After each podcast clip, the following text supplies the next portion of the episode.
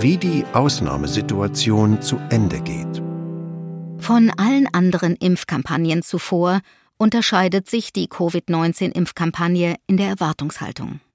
Alle anderen Kampagnen sollten erreichen, dass sich etwas zum Besseren ändert, dass weniger Menschen leiden, weniger Kinder sterben müssen, dass der Sieg über eine Krankheit das Leben verbessert.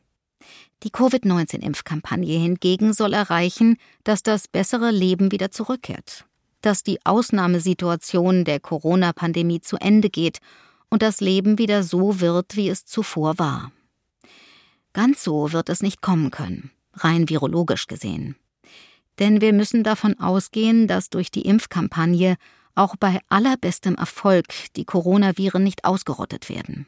Ein Virus, das hunderte Millionen Menschen weltweit infiziert hat und dann auch noch so mutationsfreudig ist wie dieses Coronavirus, verschwindet nicht wieder ganz. Es bleibt uns erhalten und wird wohl endemisch werden.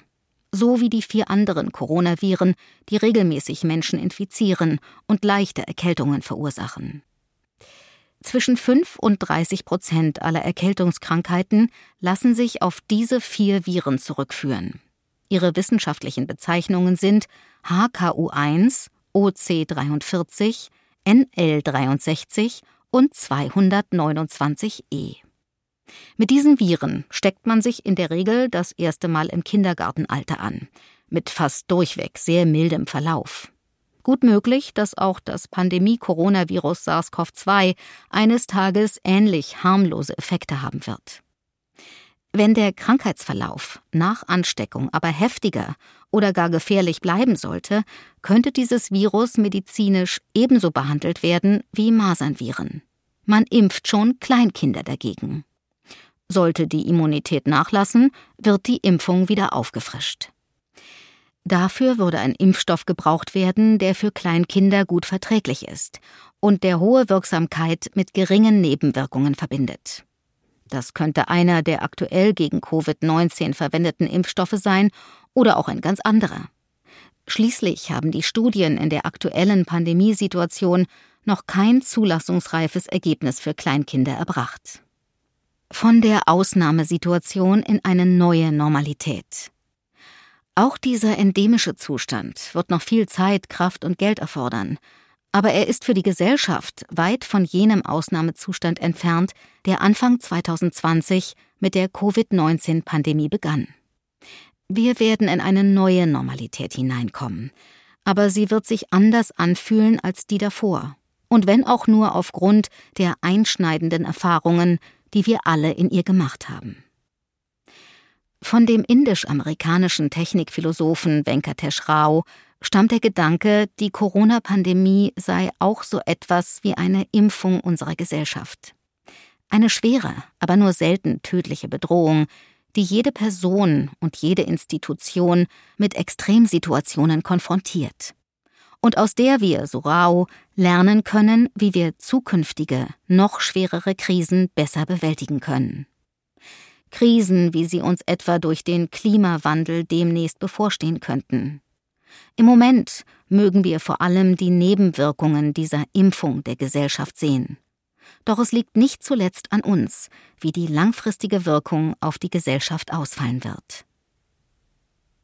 Jede für alle, alle für jede. Jeder für alle, alle für jeden. Ja, es gab auch positive Folgen von Pandemien.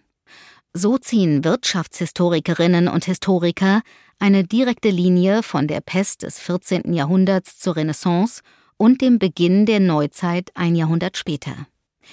Der millionenfache Tod habe Arbeitskräftemangel verursacht, der habe zu höheren Löhnen geführt und daraus habe sich ein bescheidener, aber breit gestreuter Wohlstand entwickelt und die Choleraepidemien in europäischen Metropolen des 19. Jahrhunderts mündeten in verbesserter Hygiene und lebenswerteren Städten. Aber dennoch bleibt die dunkle Seite jeder Pandemie. Es gibt immer Tod und Zerstörung, und es gibt manchmal auch Raserei und Terror. 1348 wurde an vielen Orten in Europa die jüdische Bevölkerung beschuldigt, die Pest verursacht zu haben. Tausende wurden umgebracht, ganze jüdische Gemeinden ausgerottet. Nein, es gibt keinen Grund, sich entspannt zurückzulehnen, wenn eine Pandemie wütet. Nur weil sie einen nicht betrifft oder weil sich schon andere darum kümmern. Eine Pandemie kann jede und jeden treffen. Alt und jung, Frau und Mann, arm und reich.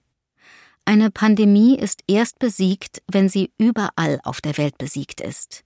Wenn alle Menschen auf der Welt Zugang zu wirksamem Impfstoff erhalten. Denn sonst kann sie sich jederzeit, auch vom entlegensten Winkel der Erde aus, wieder überall hin ausbreiten. Und eine Pandemie lässt sich am besten überwinden, wenn alle sich mit darum kümmern. Jede für alle, alle für jede. Jeder für alle, alle für jeden.